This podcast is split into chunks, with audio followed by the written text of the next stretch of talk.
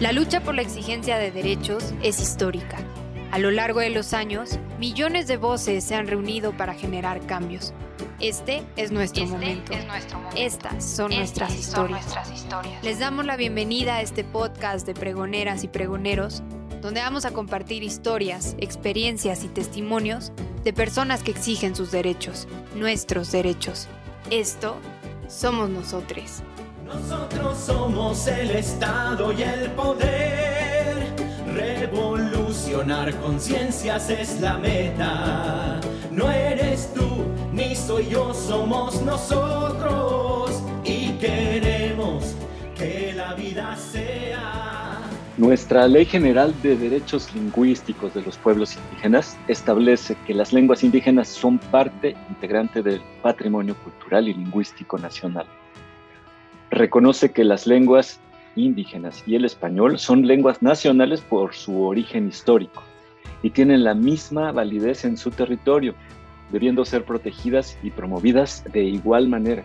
Hoy cabe preguntarnos, ¿qué está ocurriendo? ¿Por qué aún no damos valor a las lenguas de nuestros pueblos originarios y seguimos marginando a sus hablantes de los sistemas educativo, de salud, de justicia, de cultura, etcétera? Bienvenidas, bienvenidos, bienvenides a Pregoneros. En esta emisión, nuestros invitados son Tajeu Díaz Robles, Mije de Tlahuitoltepec, es parte del colectivo Mije y coordina el proyecto Endless Oaxaca Multilingüe de la Fundación Alfredo Harpelú, Oaxaca, y forma parte de la red de activistas digitales de lenguas indígenas. También está con nosotros el maestro Eduardo Ezequiel Martínez Gutiérrez. Él es indígena zapoteco, originario de Santiago, Matatlán, Oaxaca, miembro del programa de participación política indígena en América Latina con sede en La Paz, Bolivia, y actual director de Defensa Indígena y Afromexicana de la Defensoría Pública del Estado de Oaxaca. Por último nos acompaña Francisco Javier Félix Valdés, él es lingüista, colaboró en la película Sueño en otro idioma del director Ernesto Contreras, ha laborado en CONAFE y ha sido subdirector de lenguas indígenas en la Secretaría de Pueblos y Barrios Originarios y Comunidades Indígenas residentes de la Ciudad de México.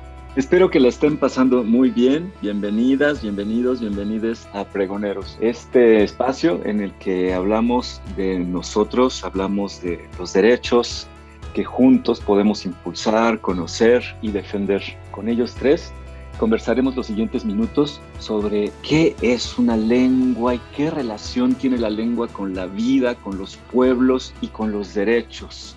Hola, muchísimas gracias Francisco por esta invitación a este espacio.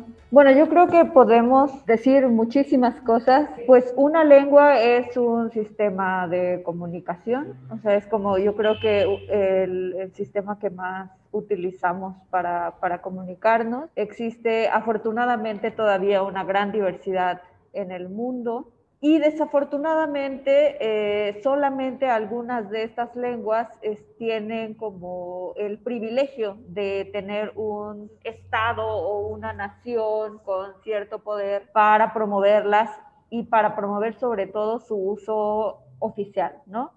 Y en el caso de México, a pesar de que legalmente tenemos un estatus del español y las lenguas indígenas eh, de, como iguales, en la práctica no es así, ¿no? A pesar de que el español no es una lengua oficial, funciona como tal en la práctica.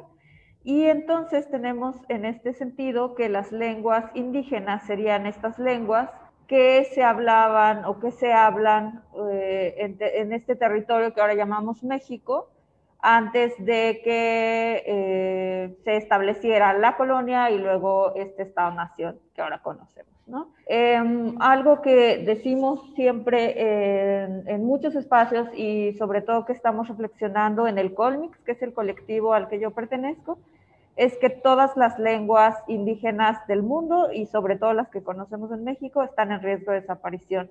Y los datos del último censo en México creo que nos confirman, por lo menos de las lenguas en, en Oaxaca, eh, la, han tenido, a pesar de que numéricamente algunas han crecido, las personas hablantes de las lenguas no son las poblaciones infantiles, ¿no? Como los que estarían como, como en relevo. Entonces tenemos que hay un desplazamiento ya bastante grave, menor o mayor en cada comunidad dependiendo, pero me parece que justamente estamos en una situación en la que las lenguas se están dejando de hablar y eso obedece a un sistema que ha estado excluyéndolas, que ha estado discriminándolas y esto en la práctica es una discriminación y una exclusión hacia los hablantes, ¿no? Hacia las hablantes y por eso es muy importante la visibilización de esta, eh, de esta discriminación, de esta violación de derechos y eh, también en ese sentido, pues seguir fortaleciendo el trabajo desde las comunidades para que se siga transmitiendo.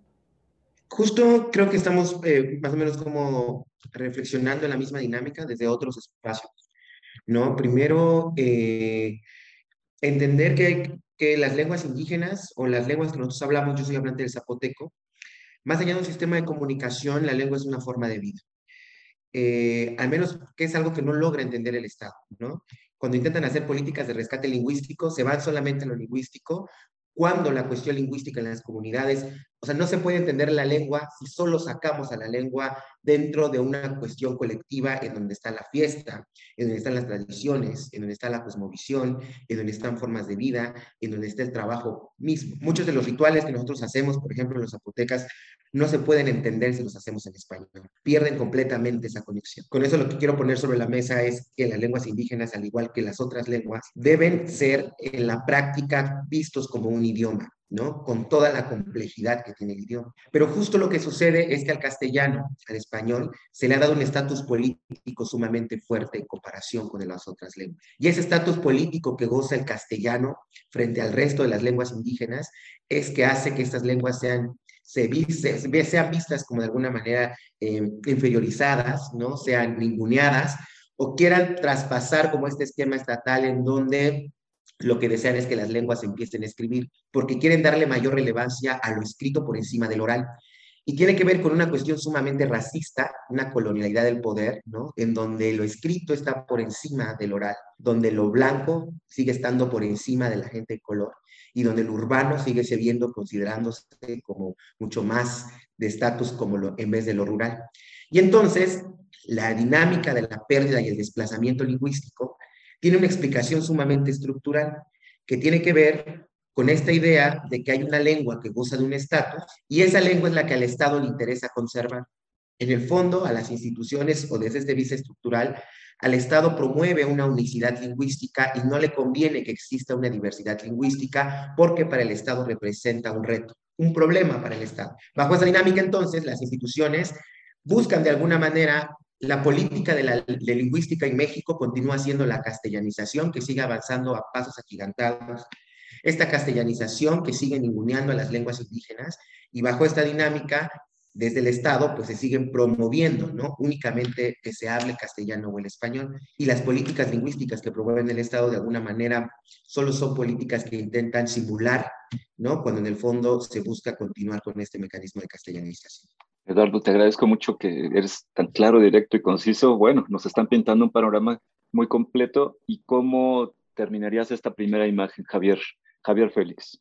Sí, miren, cuando escuchamos una lengua, lo que escuchamos son sonidos y son, son completas eh, en cuanto a que tienen sus estructuras gramaticales, pero, pero también tienen, eh, eh, tienen un valor social, digamos, está, tiene un componente social, que son las estructuras de valores, las estructuras simbólicas. Por ejemplo, en la lengua sirve no solamente para comunicar o para, para ordenar este mundo, es decir, yo con la lengua digo qué son las cosas, cómo son las cosas, en qué lugar están las cosas, es decir, qué jerarquía, hago como una especie de taxonomía, pues, ¿no? Hay palabras que son malas, hay palabras que son feas. Quiere decir que la lengua también nos sirve para descalificar, también nos sirve para, para engañar, la lengua también nos sirve para ordenar, digo, no solamente para, para ordenar el mundo, sino mandar órdenes. La lengua también nos sirve para disuadir,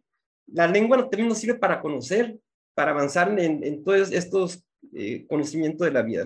La otra, el panorama que tenemos ahorita que estaban hablando acerca de los derechos, de los derechos humanos, pues en México, lo primero, o sea, la situación actual de, la, de las lenguas es que se está violando esos, esos derechos, o sea, derechos fundamentales. Primero se empieza a, a violar el, el derecho lingüístico y después de ahí se continúa con otra serie de, de, de, violación de derechos. Por ejemplo, si nos vamos a la parte educativa, la parte educativa, bueno, el derecho educativo es que seas educado en tu propia lengua, pero no solamente en tu propia lengua, o sea, no, no basta que sea una lengua vehicular, sino también que los contenidos sean de tu propia lengua, de tu propia cultura, que respondan a, a los intereses de tu comunidad para que sea una verdadera educación, una buena educación. Pero no solamente en esa parte se viola el derecho de los hablantes de las lenguas indígenas, también pasa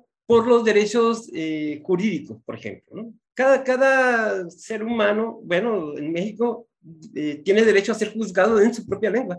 Sin embargo, no, no lo es, no, no, no sucede así. Tiene que pasar una serie de eventos para que suceda y tengas un intérprete a, a, tu servicio o que te ayude. Te agradezco mucho, Javier.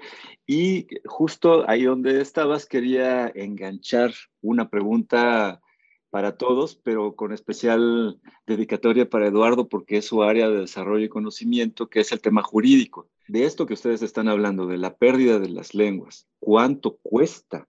No en términos de dinero, sino cuáles son sus costos, qué se pierde y cómo vive des, con desventaja el hablante de una lengua originaria este panorama del que ustedes están hablando. Justo creo que las preguntas las hacemos, ¿no? A mí me toca estar ahorita desde el Estado, ¿no?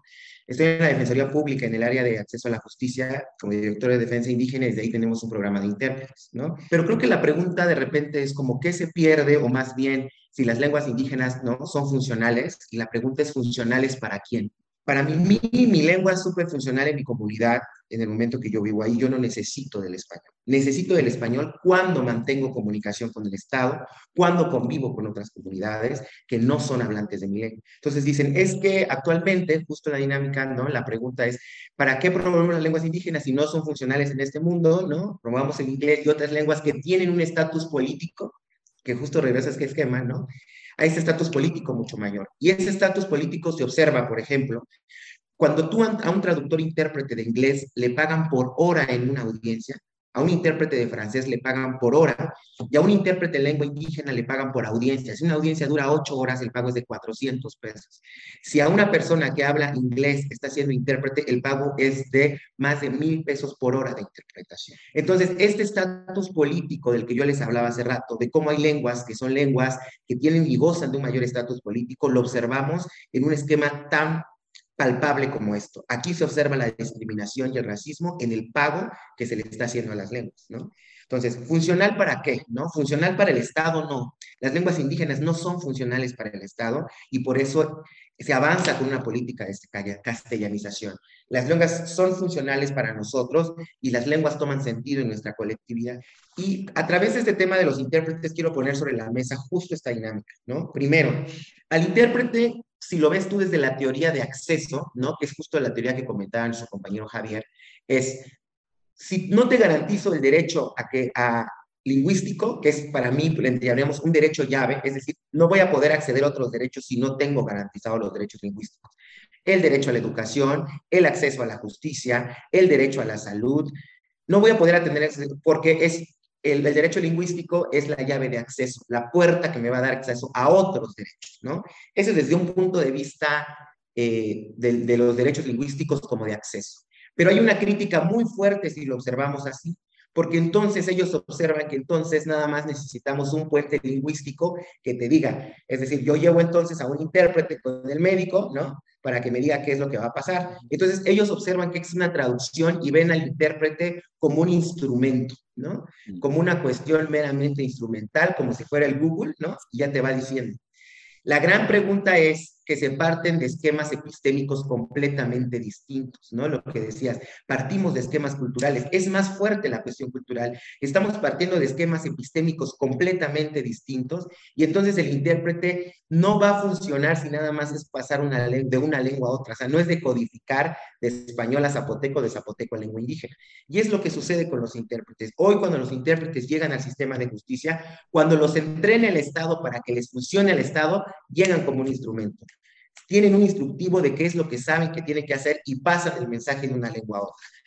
Sin embargo, para muchas, o sea, la, la, pregunta es más compleja todavía porque más allá de ser un instrumento al servicio del Estado y que el Estado lo certifica, es decir, yo te marco las pautas de cómo hacer tu trabajo porque me eres funcional para mí, en el fondo la pregunta es que cuando una persona accede a la justicia y llega ante un tribunal en donde te impone que es altamente formal, con reglas muy formales, no está el Ministerio Público, el defensor, el juez, te impone. Es un sistema sumamente castellanizado, pero además es un sistema que está partiendo de dinámicas epistémicas distintas.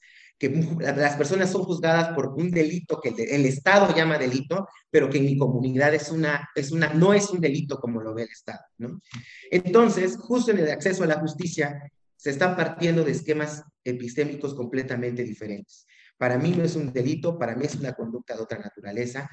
El intérprete va a llegar a un punto en el que la interpretación se va a caer porque la gente no está entendiendo lo que está pasando cuando le hablas de lo que el Estado le quiere comunicar, de lo que el Estado le quiere imputar, de los castigos, porque las dinámicas en las comunidades son completamente distintas. Diferentes, claro. Justo entonces debemos empezar a pensar no solamente porque en ocasiones como derechos lingüísticos, hagamos campañas de difusión, de prevención del dengue, ¿no? Por ejemplo, ¿no? O cuando lo que debemos cuestionar es qué estamos comunicando. Gestionamos a las lenguas indígenas en función del español. El, el español nos sigue marcando las pautas. Y entonces, la gran, el, el, gran tema aquí es el tema de la colonialidad, ¿no? Que cómo nos han impuesto desde el sistema educativo, desde los medios de comunicación, de forma, durante toda nuestra vida, nos dijeron de forma inconsciente, pero fue una política sumamente activa y planeada por el Estado, que nuestras lenguas no sirven, nuestras lenguas no funcionan y que nosotros tenemos que acoplarnos a las instituciones. ¿no? Y entonces ese esquema lo tenemos ya tan en la mente que las propias comunidades indígenas no quieren ya rescatar sus lenguas indígenas porque no se han reencontrado con esta dinámica y porque el Estado ha entrado a, de alguna manera, a romper con las dinámicas comunitarias. Y entonces hoy, ahora con los intérpretes, entonces ahora cómo le damos vuelta, ¿no? No solamente es llegar, que yo sea el puente, sino también cuando estoy observando actos de racismo que está ejerciendo un juez sobre nuestro imputado. Yo como intérprete no soy el defensor, pero si yo lo veo no me puedo quedar callado. Entonces, bajo esa dinámica, la pregunta tiene que ser al revés ahora cómo construimos intérpretes que no les sean funcionales al Estado, sino les sean funcionales a las comunidades, que tiene que ser distinto. Entonces tienen que ser prácticas desde abajo y no prácticas desde arriba dadas por el Estado.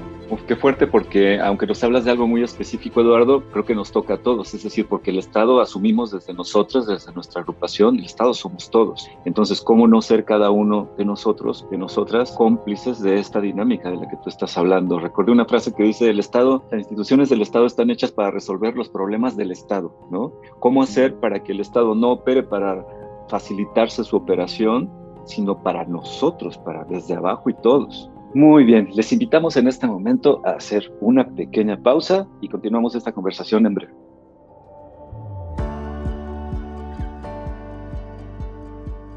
Ayúdanos a llegar a más personas para que conozcan, promuevan y exijan sus derechos. Exijan sus derechos. En Facebook, Instagram y Twitter nos encontramos como Nosotros MX y en YouTube como Nosotros Movimiento. Para escribirlo, recuerda que en lugar de la tercera O de nosotros va una X. Y no olvides visitar nuestra página web www.nosotros.org. Ahí podrás encontrar nuestra proclama, firmarla, saber un poco más de quiénes somos, nuestros colectivos y toda la información de la campaña que estamos emprendiendo este 2021. Sigamos demostrando que en Bola resolvemos lo que una sola persona no puede.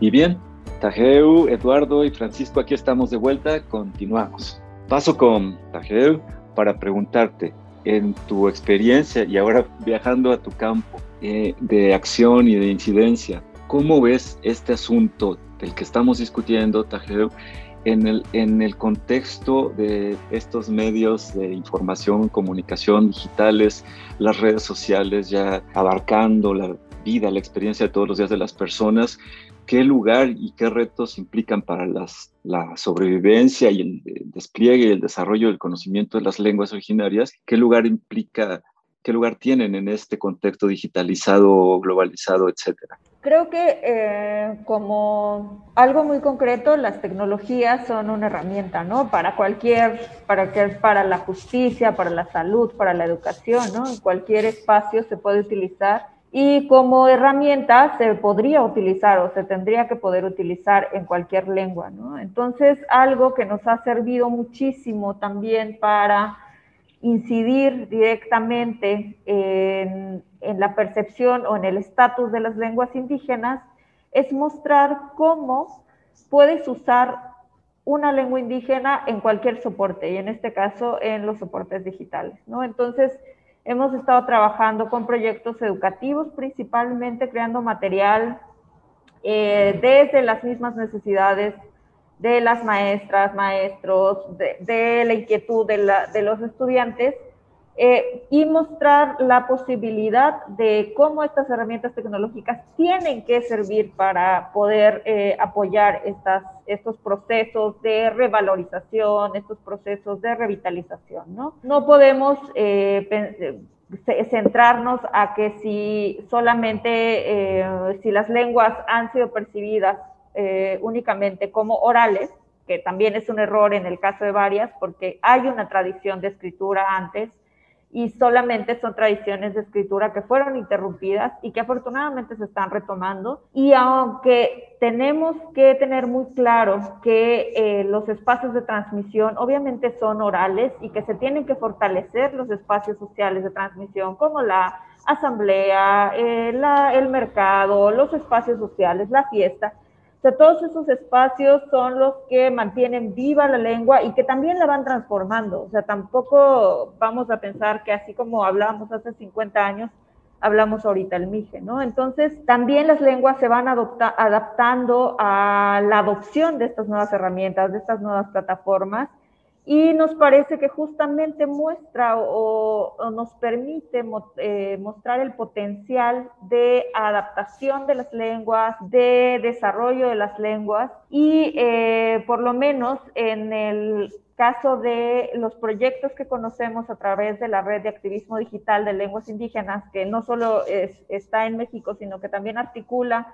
iniciativas, proyectos en toda América Latina y que también eh, en, en, el mundo, pues hemos visto una diversidad de usos de la tecnología que están haciendo los hablantes y ya no solo los migrantes, porque muchas veces obviamente esto empieza como un una necesidad de comunicación, una necesidad de mostrar tu lengua en, estos, en estas plataformas o en las redes sociales, eh, principalmente cuando migras, ¿no? Sobre todo porque tienes acceso a estas, eh, a estas herramientas de una manera un poco más sencilla probablemente, pero ahora que estas tecnologías están llegando a las comunidades, que afortunadamente cada vez más también se están eh, conociendo proyectos de gestión de tecnologías desde las comunidades, o sea, no solamente como, como consumidores, nos parece que está eh, moviéndose, ¿no? Hay otras narrativas, se pueden promover otras narrativas y que justamente eh, este escenario,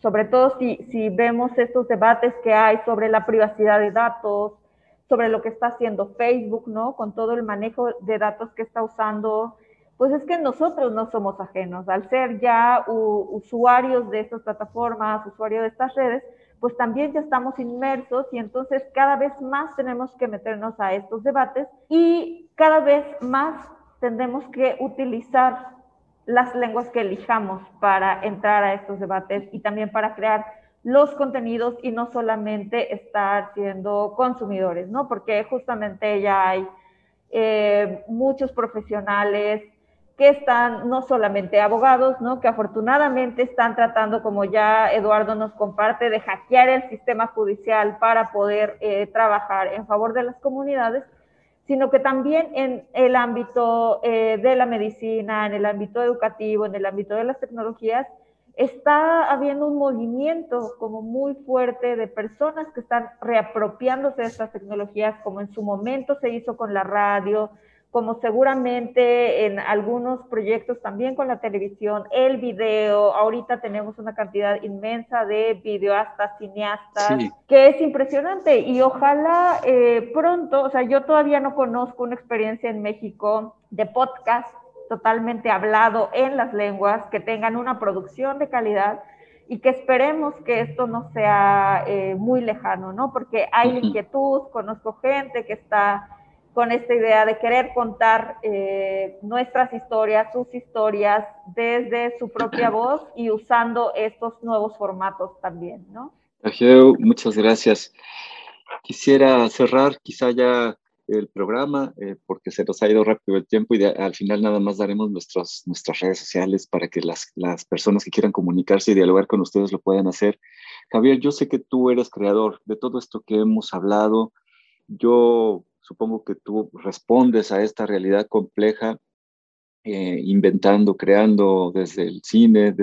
platícanos de esto, cómo, cómo tu mirada se convierte también en una propuesta para dar lugar a la riqueza de las lenguas en México. Pues es un intento, bueno, yo he estado trabajando con las lenguas indígenas durante mucho tiempo, ya tengo más de 30 años, yo creo, no más. Entonces, eh, mi participación en la creación de esta lengua también era, fue una intención de, demostrar, bueno, de comentar posteriormente eh, que esta lengua de, esta historia en esta película es una, es una historia ficción. ¿Cómo se llama la película, Javier? Sueño en otro idioma. Y me pidieron que hiciera, bueno, yo le, querían que les ayudara con, con un intérprete, con el uso, no sé, de de Tunsabi, de Layuk o de otra lengua, para que se hablara esa lengua en la película. Entonces yo le sugerí que era posible hacer una lengua para mejor, para tener mayor, digamos, impacto y mayores repercusiones y, entonces dije, hagamos una lengua y van a ver que pasa algo distinto. Pero también además, como es ciencia ficción, eh, quiero aprovechar que generalmente la ciencia ficción nosotros la asociamos a los grandes avances de las tecnologías, ¿no? El gran desarrollo de las, de las sociedades. Y entonces quiero, quiero recalcar este, este asunto, o sea, no hay ninguna lengua indígena que se le caracterice por algo. Digamos, si ahorita, en este momento apareció como una lengua indígena, la lengua que yo hice, que se llama Sicriri. Si me hubieran dicho, vamos a hacer una, una, una, una lengua para una sociedad dentro de mil años. Eh, hubiera sido la misma. Así de sencillo. ¿Sí se entiende más o menos la analogía o no? Porque parece que tienen ciertas características las lenguas indígenas mexicanas, ¿no? O sea, lo que, bueno, sí tienen, por supuesto, ¿no? Pero, o sea, no, no son como para tipificarlas, digamos, Pero por características, digamos, tiene todo para que sea una lengua de cualquier grupo humano y se acaba. Javier, eh, eh, tu película es hermosa, yo la vi. Este, si la googlean ustedes no, no aparece como soy en otro idioma, sino en otra lengua, sino en otro idioma. Es una película muy hermosa. ¿Dónde pueden acceder a ella las personas? A mí me parece que no solo habla de esto, de la vida de las lenguas, sino de la amistad y del amor en relación con la lengua. Es una película muy bella. No, o sea, no sé. no sé dónde. Búsquela. Pero creo que solamente no está en Amazon nada más, pero está en todas las... Ah, está accesible. Genial, búsquenla. Entonces yo, yo le diría, y Javier, ¿dónde te localizamos para las personas que quieran entrar en contacto contigo y seguir dialogando? No, no, no me pueden localizar, o sea, solamente que ustedes den el número o, mi correo. no, tengo, no, tengo, redes sociales porque, bueno, ahí después platicaremos. Es, es una elección, claro. ¿Eh? Eh, es una elección, ¿no? Eh, tenerlas o no. Eh, ¿a dónde te localiza la gente? ¿Qué, quisieras añadir sobre en dónde estás trabajando, en qué proyectos? Se notó por lo que dijiste, pero si quieres añadir algo y dar datos de contacto. Ah, pueden seguir en Twitter varias cuentas. Está primero la del Col Mije, que es Col y Mije es con X, eh, como en el caso de México. está también eh, Lenguas, que es la cuenta de eh, la red de activismo digital de lenguas indígenas y que justamente ahorita están abriendo la campaña de el Twitter rotativo para activistas de lenguas indígenas, no solo de México, sino de toda América Latina, que quieran eh, tuitear desde esta cuenta colectiva sus proyectos, sus reflexiones. Entonces, por favor, busquen la cuenta y conéctense. El proyecto que ahorita estoy coordinando es arroba Endless Oaxaca. También ahí estamos compartiendo información muy interesante sobre herramientas. Y eh, bueno, mi Twitter personal es TajeoDR. Por ahí me pueden encontrar. Tajeo es T-A-J-E-E-W. Muchas gracias. Gracias. a ti. Y Eduardo. Bueno, pues muchas gracias. Muchas gracias a todos. Por último, quisiera como dejar este, esta reflexión, ¿no? De repente cuando hablamos de nuestras lenguas indígenas, como al Estado le gusta mucho folclorizarlas, ¿no? Sin embargo, cuando ya se convierte en una para, para exigir derechos, ¿no? Como que ya no le agrada tanto. Y justo creo que hoy los esquemas realmente de rescatar las lenguas indígenas no es algo que al Estado le interese, por lo tanto, la mayor parte del rescate, como observamos, pues viene desde abajo, ¿no? Desde las comunidades, y creo que justo es lo que tenemos que empezar a, a fortalecer, ¿no? Como el trabajo comunitario. Y este, pues me pueden seguir ahí en mis redes sociales. Tenemos un proyecto que se llama Red de Intérpretes y Promotores Interculturales aquí en Oaxaca. Y además está, me pueden seguir como Eduardo Margut. Y desde ahí también de repente hacemos reflexiones. Ahorita está un proyecto muy bonito donde discutimos este tipo de cosas, que es la Escuela de Formación Política para Jóvenes Indígenas, ¿no? Cómo estamos, por ejemplo, trabajando con compañeros muy jóvenes que ya tienen cargos en sus comunidades y desde ahí dialogamos estos temas y siempre creo que este aprendizaje colectivo es sumamente importante. Pues muchísimas gracias por la invitación.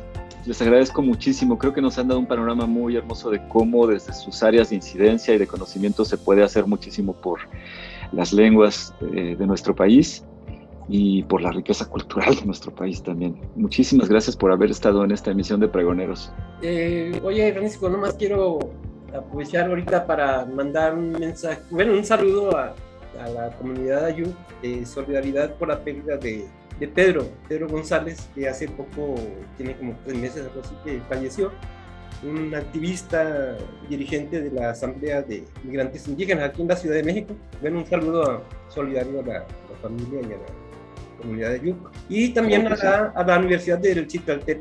Bueno, también, por supuesto, a toda la comunidad zapoteca. Volando esos saludos hasta su destino. Les mando un, un abrazo y les agradezco mucho haber estado con nosotros. Este fue el podcast de nosotros. Nosotras, nosotres de las pregoneras y pregoneros con quienes nos organizamos en una campaña continua para exigir, nuestros, derechos. No olvides estar al pendiente de nuestras redes sociales en Facebook, Instagram, Twitter y YouTube y recuerda que nuestro podcast está disponible en Spotify, Apple, Google o donde prefieras escucharnos. Si nuestras voces te gustan, ayúdanos compartiendo el contenido que creamos para que más personas conozcan, promuevan y exijan, sus, derechos. sus derechos. En Volar resolvemos lo que una sola persona no puede.